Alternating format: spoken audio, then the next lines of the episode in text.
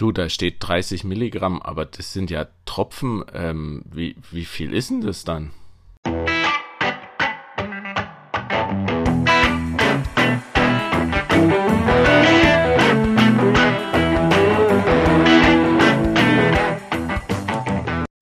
Hallo und herzlich willkommen zu einer neuen Folge des Kochbuchs Anästhesie, der Podcast von Anästhesisten für Anästhesisten und welche dies noch werden wollen. Ja, heute ein ganz praktisches Thema, ähm, Tropfen und Milligramm. wie viel ist eigentlich, wie viel Milliliter ist ein Tropfen und so weiter. Manchmal ist es ja dann doch schwierig. Ich meine, hin und wieder verwenden wir in der Anästhesie noch Tropfen. Ähm, nicht so oft, aber wenn, dann es ist schwierig, das umzurechnen. Oder ihr habt Tropfen und müsst es dann in einer elektronischen Patientenakte mit Milligramm anordnen. Hm. Also, wie ist das definiert? Also es gibt eine Definition, dass ein Milliliter 20 Tropfen ist. Das ist bei allen wässrigen Lösungen so definiert.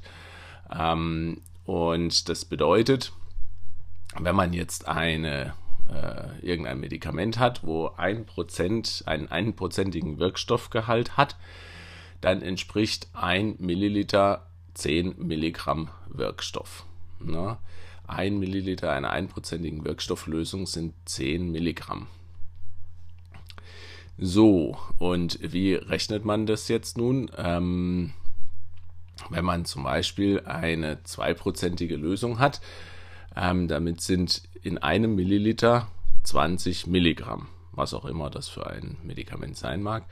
Und äh, 20 Tropfen sind, ja, wie oben gesagt, ein Milliliter. Also hat man bei 20 Tropfen 20 Milligramm. So. Und dann kann man es ja entsprechend umrechnen. Also wenn man 10 Milligramm hat, also 10 Tropfen für 30 Milligramm, 30 Tropfen und so weiter und so fort. Im Endeffekt, man muss sich einmal klar machen, ähm, zwei Sachen muss man sich klar machen. Ein Milliliter sind 20 Tropfen und ein Milliliter einer einprozentigen Lösung oder eines einprozentigen Medikaments sind 10 Milligramm Wirkstoff. Ne? Ähm, damit kann man dann mit einem Dreisatz oder mit dem Taschenrechner ganz einfach ähm, die Sachen ab lesen oder ausrechnen. Ja, heute nur ein ganz kurzes Thema, aber doch ein Thema, was einen vielleicht so manchmal im Nachtdienst in den Wahnsinn treiben kann. So, das war's schon wieder mal mit dieser Folge. Es wäre super, wenn es euch gefallen hat und ihr dann auf iTunes oder ähnlichem eine 5-Sterne-Bewertung hinterlassen könnt. Nur dann kommt der Podcast in die Sichtbarkeit und ja, mehr Leute können über das tolle Thema Anästhesie zuhören und diskutieren. Bis denn, euer Ilja.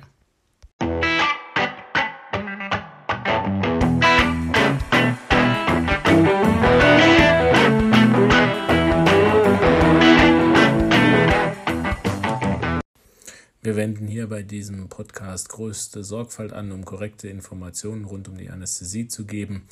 Dieser Podcast ist nur an medizinisches Fachpersonal gerichtet. Allerdings sind wir nicht immun vor Fehlern und übernehmen keine Gewähr für den Inhalt des Podcasts und dessen klinische Anwendung. Jeder ist für sein Handeln selber verantwortlich und wir empfehlen diesen Podcast nicht als einzige Grundlage für die Behandlung von Patienten zu verwenden.